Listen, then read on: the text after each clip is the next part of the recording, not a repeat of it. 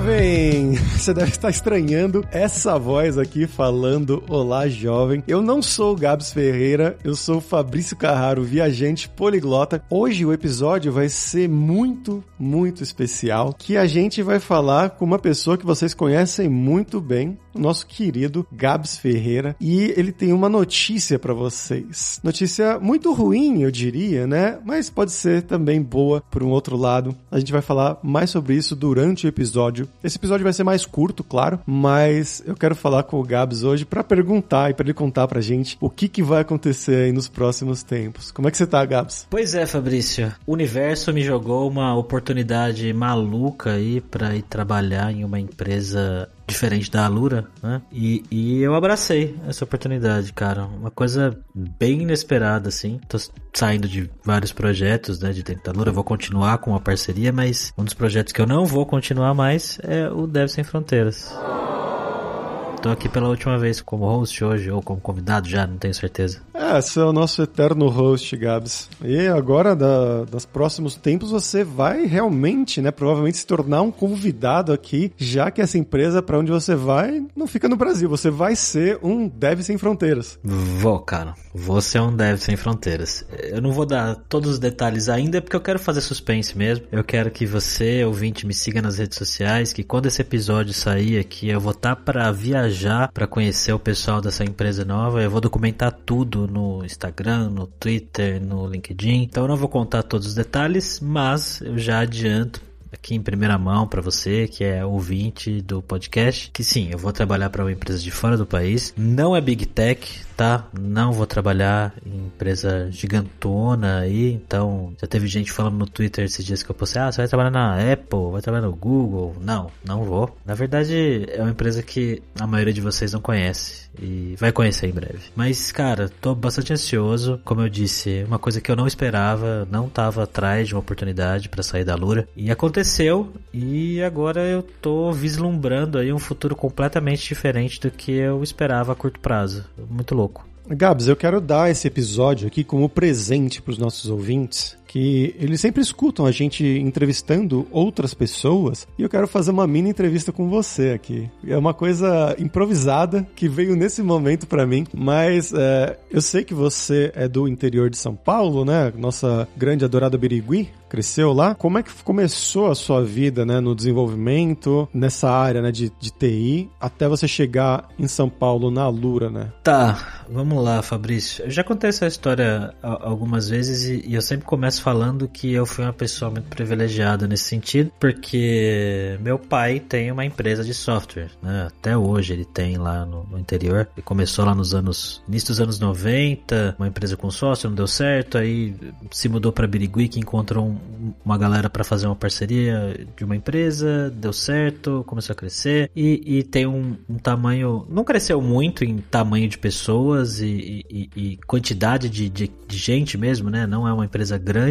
mas é uma empresa que já tem bastante cliente, é consolidado hoje em dia, tem um software feito em Delphi, olha só, desde os anos 90 lá, meu pai usa. Não, hoje Delphi faz tudo com Delphi, cara. Toda a modernidade que existe, as tecnologias, dá para fazer dentro do Delphi também. É claro, né? É, dadas alguma, algumas limitações em certos aspectos, mas, mas dá para fazer tudo com Delphi hoje, ou quase tudo. Como eu disse, filho do pai empresário, né? Quando eu cheguei na, ali na adolescência, meu pai falou: Ah, vou botar você para fazer uns cursos de computação, e botou para estudar lá na Microway em Birigui para fazer curso de Delphi. Ô, oh, Microway. Eu lembro até hoje, jingle da Microway. Tocava no rádio. Microway, Microway, Microway, não. A sua realização profissional. E eles tinham um método revolucionário de ensino que eles tinham os outdoors na cidade, assim, que falava que só na Microway você tem o Dual System, um sistema de ensino diferenciado e tal. E o Dual System, sabe o que, que era, Fabrício? Era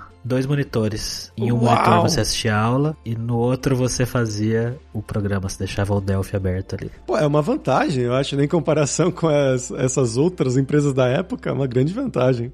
É, em dois, sei lá, em 2003, 2003, 2004, sim, era, era diferencial. Enfim, então fiz curso, né? Fiz curso de Java depois e, e, quando eu tinha meus 17 anos lá, meu pai falou: "Não, agora vai trabalhar aqui, vou colocar você para trabalhar". Aqui. Eu não sabia muito bem o que eu queria da vida também e falei: "Ah, beleza, vamos aí". Só que, cara, com essa idade eu não queria trabalhar, eu não queria, não queria estudar, eu era bem uh, vadio essa época, eu não, não queria. E, e cara, não trabalhei direito, trabalhei naquelas com meu pai, assim, sabe? Não poderia ter aproveitado muito mais essa oportunidade, né? Que se outras pessoas tivessem, é, provavelmente elas teriam aproveitado, mas eu não, não tava nessa pegada. Ia pra faculdade lá em Birigui, quando eu fiz 18 anos, eu fui fazer faculdade a FATEB, na época, processamento de dados, mas ficava muito mais no bar do que na sala de aula mesmo. Então, eu não tava muito, muito afim não, cara. Só que aí em 2006 eu conheci uma moça, uma moça no Orkut. E ficamos amigos, começamos a conversar e eu vim para São Paulo uma vez, ela foi lá me conhecer também, lá em Birigui, na verdade ela foi primeiro, ficamos amigos barra ficantes. E aí eu vim para São Paulo e eu já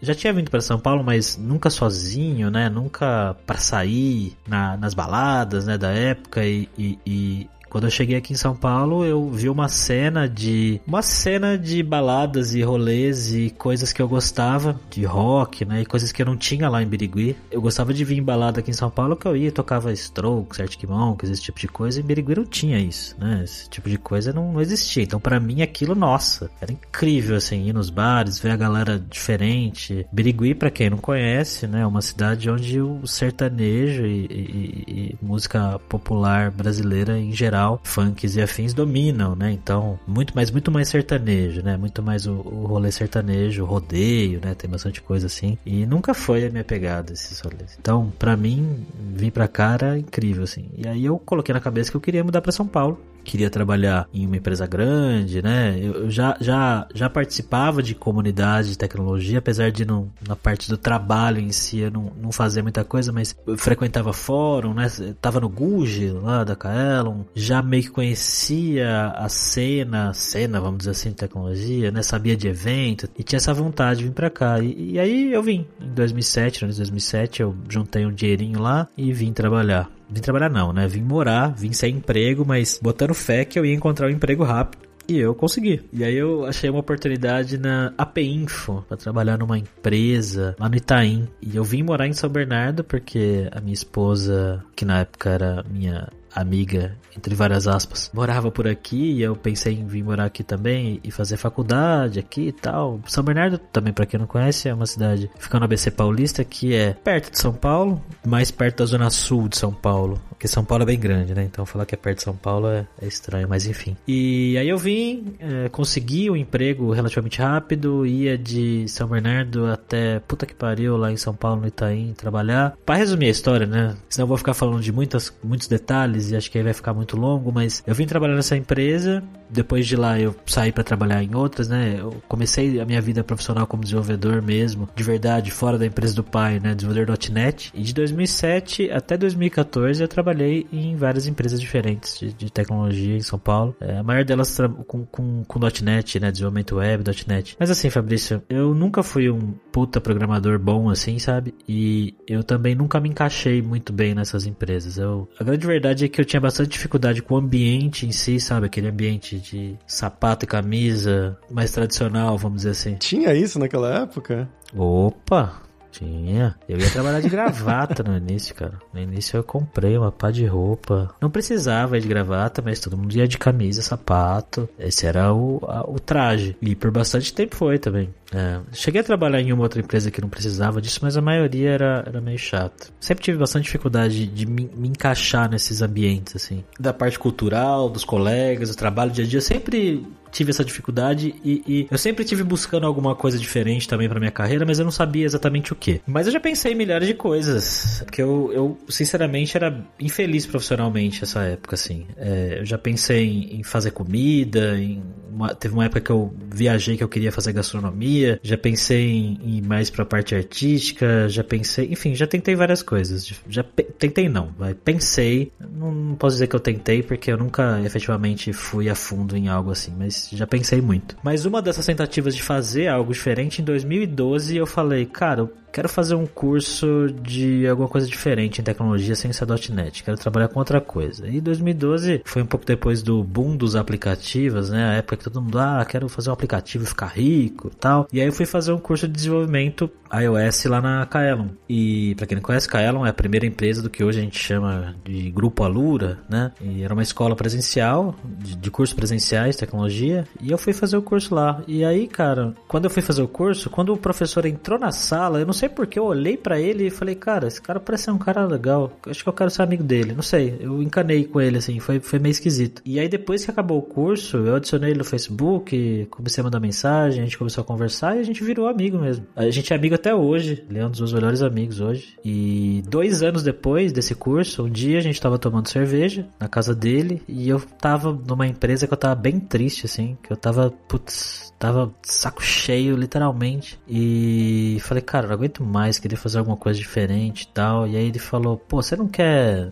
vir dar aula na Kaelon? Você não quer dar aula na Kaelon? Eu falei, porra, mas dá aula? Ele, ah, manda seu currículo aí, eu vou mandar lá pro Baba, né, que era como a gente chamava o Alberto Souza na época, vou mandar lá pro Baba e, e vamos, eu vou te indicar lá e você vai dar aula. E aí eu fui sem botar muita fé, mas eu já conhecia a reputação da Kaelo, Guji, conhecia por cima Paulo, Guilherme, né? E aí eu falei, ah, beleza, vou então. E aí quando eles me chamaram para entrevista, eu falei, putz, quero muito isso mesmo, vou. E, e eu, putz, comecei a. Fiz um blog na época, o blog morreu. Era, o site era. O domínio era bigodeira.com. Eu consigo achar algumas coisas no, no internet archive dele, mas ele não, não sobreviveu. Eu comecei a escrever sobre o meu processo de entrevista e, e de treino para as aulas na Kaelon nesse blog. Foi o meu primeiro blog. Tem um cara que me chama de bigodeira até hoje, você acredita, por causa dessa época? É um dos alunos mais antigos da Kaelon. Se você estiver ouvindo isso, Luiz, um abraço. Eu fiquei curioso, quem era o professor? Diego Schoff. Diego Schoff Torini. Ele é desenvolvedor iOS até hoje, trabalha para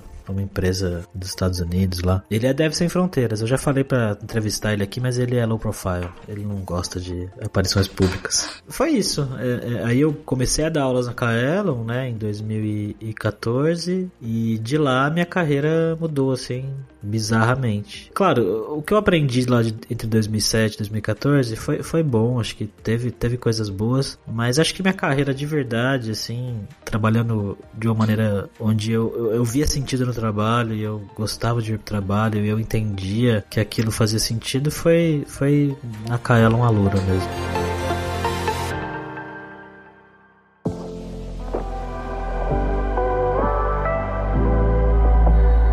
Você cresceu lá, né, como professor, dando aulas e tudo mais, mas isso não foi a última coisa que você fazia por lá, porque nos últimos anos você estava bem longe das salas de aulas, né? Como é que foi esse crescimento até chegar ao momento atual? E aí agora a mudança, né? Como é que ela aconteceu? Assim que eu entrei na Kaelon, eu peguei cursos de .NET para dar, né? Peguei uns de Java também, depois peguei de Angular. Puta, dei aula pra bastante gente, assim, Cheguei a dar aula no Banco do Brasil, no Itaú, dei aula pra galera de Moçambique Angola, que vinha de lá da África para cá para ter aula na Kaelon. Não sei como tá hoje, mas até alguns anos atrás eh, eles não tinham, aparentemente não tinham muito conteúdo lá, muitas escolas lá e, e eles tinham a Kaelon como referência e eles vinham para cá para estudar. Teve gente que chegou até é, ir para lá dar aula. Eu infelizmente não, não fui, mas foi bem legal. Conheci bastante gente lá, tenho contato com alguns alunos de Angola até hoje, de Moçambique. É uma experiência muito muito interessante. Mas ainda assim, Fabrício Fabrício, apesar de eu curtir da aula, ainda faltava alguma coisa. Aquela insatisfação que eu tinha, aquela coisa que eu falei que, que eu tava buscando, ainda faltava algo. E aí, em 2015, um ano e meio depois que eu tava dando aula na Kaelon, eu, eu criei o meu blog de tecnologia, que é o gabsferreira.com, que é o que eu tenho até hoje. E eu comecei a escrever nesse blog sobre o que eu estava estudando, sobre as coisas que eu tinha aprendido, que eu tava aprendendo e por aí vai. E eu comecei a escrever bastante, assim, eu me empolguei porque eu escrevia e compartilhava esses conteúdos em grupos de Facebook, WhatsApp, Twitter e, e, e as pessoas vinham ler e eu ficava olhando meu analytics, vendo a galera entrando e vendo a galera compartilhando e comentando e tal. Facebook funcionava diferente essa época, né? E durante uns dois, três meses eu escrevi praticamente todo dia, cara. De segunda a sexta, às vezes sábado, assim, eu escrevia, postava, compartilhava em grupo e tal. E claro, é, quando você faz uma coisa com uma frequência grande, assim, né? Conteúdo todo dia, eventualmente as pessoas começam a prestar atenção e, e te seguir e interagir. E quem prestou atenção nisso também era meu chefe na época, né? O, o, Alberto, que falou, pô, cara, legal isso aí que você tá fazendo, hein? De escrever, né? Compartilhar em comunidade. Você não quer começar a fazer isso aqui aqui dentro? Não quer começar a fazer isso aqui na, na Kaelon? A Lura tava bem no início ainda. Casa do código, a gente tinha e-books também, mas tinha rede social e, e, conteúdo, mas não tinha ninguém cuidando direito dessas coisas. E, cara, eu comecei a pegar essas coisas para mim, postar no blog, escrever e-mail para newsletter, de responder gente em rede social, de compartilhar curso novo em rede social. Fui pegando meio aos poucos até que se tornou uma coisa oficial, né? Que um dia o Paulo sentou comigo e falou: Não, agora você vai cuidar aqui da, das redes sociais da Lura, da Kaelon, da Casa do Código. E, e aí eu comecei a pegar, comecei a pegar essas coisas, fui atrás de entender mais sobre marketing, coisas que eu nunca tinha estudado na vida. E por um tempo eu pensei, beleza, daqui para frente minha carreira agora vai ser marketing. Minha carreira vai ser realmente ser um profissional mais voltado para o marketing e fiz workshop disso, fui fazer workshop em empresa, em agência. Cheguei a pensar na possibilidade de fazer uma faculdade de marketing, algo do tipo, mas ainda bem que eu não fui. Porque eu cheguei a liderar uma equipe, né? Mas eu ia dizer que, graças a Deus que eu não fui. Porque um tempo de, sei lá, eu não lembro quanto tempo, tá? Não, me perdi da linha aqui. Mas depois de um tempo trabalhando só com isso e liderando um time, né? Eu cheguei a liderar um time de três pessoas, que era o marketing da Lura, né? Que não existia. E, e mas eu ainda senti que, será que é isso? Será que eu, eu quero ser marqueteiro? Será que eu quero trabalhar com marketing? Eu não sei, não tenho certeza. Eu não sabia se eu, se eu era programador, se eu era marqueteiro, se eu, o que, que, que eu sou? Porque eu fazia muito conteúdo de tecnologia, conversava muito com a comunidade de tecnologia, mas ao mesmo tempo meu trabalho era muito não tecnologia, né? E aí eu fiquei meio assim e tal. E, e, aí eu cheguei, conversei com o Paulo é, e voltei a dar aula um tempo. Parei de fazer um pouco esse trabalho aí de, de marketing e voltei para salas de aula. E aí depois eu me reaproximei do marketing de novo, mas de uma maneira diferente, porque eu comecei a pegar outras coisas sem ser gerenciar rede social. Eu comecei a me envolver mais com a criação mesmo de conteúdo específico de tecnologia. Então eu fui ser host do hipsters.tech, né, do Hipsters on the Road, que a gente fazia os episódios com empresas. Começamos o podcast aqui, né? Começamos o Carreira Sem Fronteiras, que a gente começou quando, Fabrício? Aqui, ó. Carreira Sem Fronteiras, número 1, um, gerente de vendas em Amsterdã, Holanda, com meu grande amigo Josa Dark Coutinho. E quando foi? Foi em fevereiro, dia 20 de fevereiro de 2019. Primeiro episódio no ar, 26 minutos. Eu achava que fazia mais tempo. Mas pensando agora, foi, foi mais ou menos na época que eu voltei. A... Porque eu, eu fiquei com marketing acho que uns dois anos, aí eu voltei a dar aula uns seis meses, um ano mais ou menos, eu não lembro. E depois fui me reaproximando e, e aí me envolvi com hipsters, me envolvi com carreira, comecei a organizar evento, comecei a, a, entender mais. Sim, eu trabalho com tecnologia, eu não sou de marketing, mas o meu trabalho é mais, é mais para essa parte de conteúdo, de comunidade, de relacionamento. E foi aí que, nesse meio tempo também, que eu descobri que, o que esse meu trabalho, né, é o que a gente chama de DevRel, né, mais ou menos entra no chapéu aí de uma área que hoje em dia a gente chama de DevRel, que é uma, uma abreviação de Developer Relations. É, é que DevRel acaba variando de empresa para empresa, né, é, porque cada empresa tem um objetivo diferente e tal, mas essas, essa, esse trabalho de se relacionar com a comunidade através de conteúdo, documentação, evento, open source, tudo isso entra no chapéu aí de, de DevRel. E aí depois de várias conversas com o Paulo, com a Júlia, que era minha chefe agora, a gente chegou à conclusão de que o que eu era era um evangelista, um desenvolvedor evangelista, né? Aí troquei o cargo lá oficial no, no LinkedIn, Developer Evangelist, olha só que bonito. E meu trampo era esse, eu, eu, posso falar que eu estou saindo para uma empresa para trabalhar com DevRel. Na verdade, para começar de DevRel dessa empresa.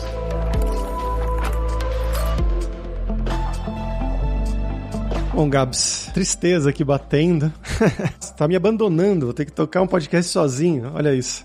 Que é isso, cara? É o seu momento de brilhar ainda mais. É, vamos brilhar. Falando com pessoas, né, desenvolvedores a, ao redor do mundo, mas pessoal, não se preocupem. O podcast continua, o podcast não vai sumir. E o Gabs pode até voltar aqui, né, para bater um papo de vez em quando, fazer uma participação especial como co-host. Quem sabe, vamos ver aí com o que, que o futuro dirá. Posso não, eu vou. E daqui a alguns meses o Gabs vai voltar como um desenvolvedor sem fronteiras para contar a história dele nessa nova empresa aí de fora, né? Com certeza, com certeza. E, gente, eu não tô no podcast mais, mas eu continuo aí, tá? Fazendo bastante coisa lá no meu canal, nas minhas redes. Mais uma vez, me sigam lá no Instagram, no Twitter, para acompanharem aí a jornada, que eu vou criar conteúdo infinito sobre esse trabalho novo, essa jornada, e vai ser muito legal. Então, Gabs, pra gente aproveitar aqui e terminar o episódio, os links vão estar sempre, claro, na descrição, lá em devsemfronteiras.tech, mas fala aí pra gente, qual que é o seu Instagram, seu Twitter,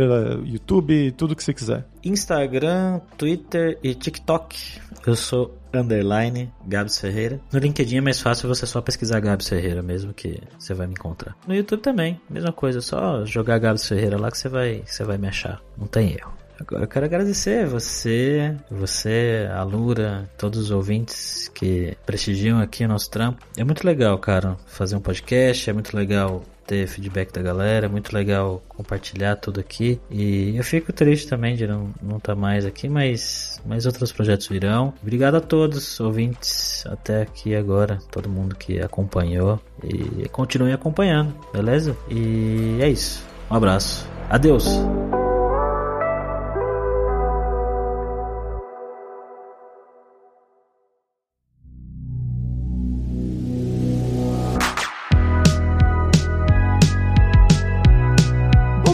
Por hoje é isso. E hoje é só muito obrigado mesmo em português pela sua audiência. Mas, como eu falei, o podcast, mesmo sem o Gabs, né, a gente vai chorar por algum tempo, mas o podcast continua. E se você gosta do Deve Sem Fronteiras, como eu sempre digo, recomende para cinco amigos, dá cinco estrelas pra gente na Apple, segue no Spotify, para nossa comunidade crescer realmente sempre cada vez mais. E vai lá no nosso Seven Days of Code, que são sete dias de desafios totalmente grátis em diversas linguagens de programação, para você botar a mão na massa e praticar o que você tiver estiver seja com cursos na Lura, no YouTube, onde for. Então vai lá agora mesmo se desafiar em 7daysofcode.io. E não deixe de conhecer a Lura Língua para você reforçar o seu inglês e o seu espanhol e dar aquela força, tanto no seu currículo quanto na sua vida profissional, que eu nunca pensei que diria isso, vai ser muito útil pro Gabs e trabalhar nessa nova empresa dele, né? O inglês vai ser essencial. E só lembrando que o 20 do Deve Sem Fronteiras tem 10% de desconto em todos os planos. Então vai lá em aluralingua.com.br barra promoção barra barra Dev Sem Fronteiras e comece a estudar com a gente hoje mesmo. Além também, é claro, da alura.com.br, que tem mais de 1.400 cursos de tecnologia, principalmente na área de programação. E aí vai ter cursos da área de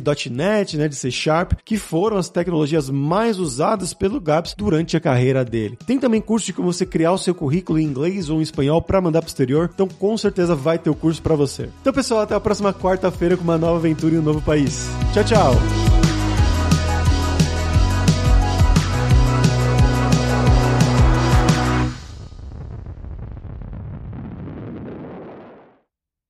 Este podcast foi editado por Radiofobia, podcast e multimídia.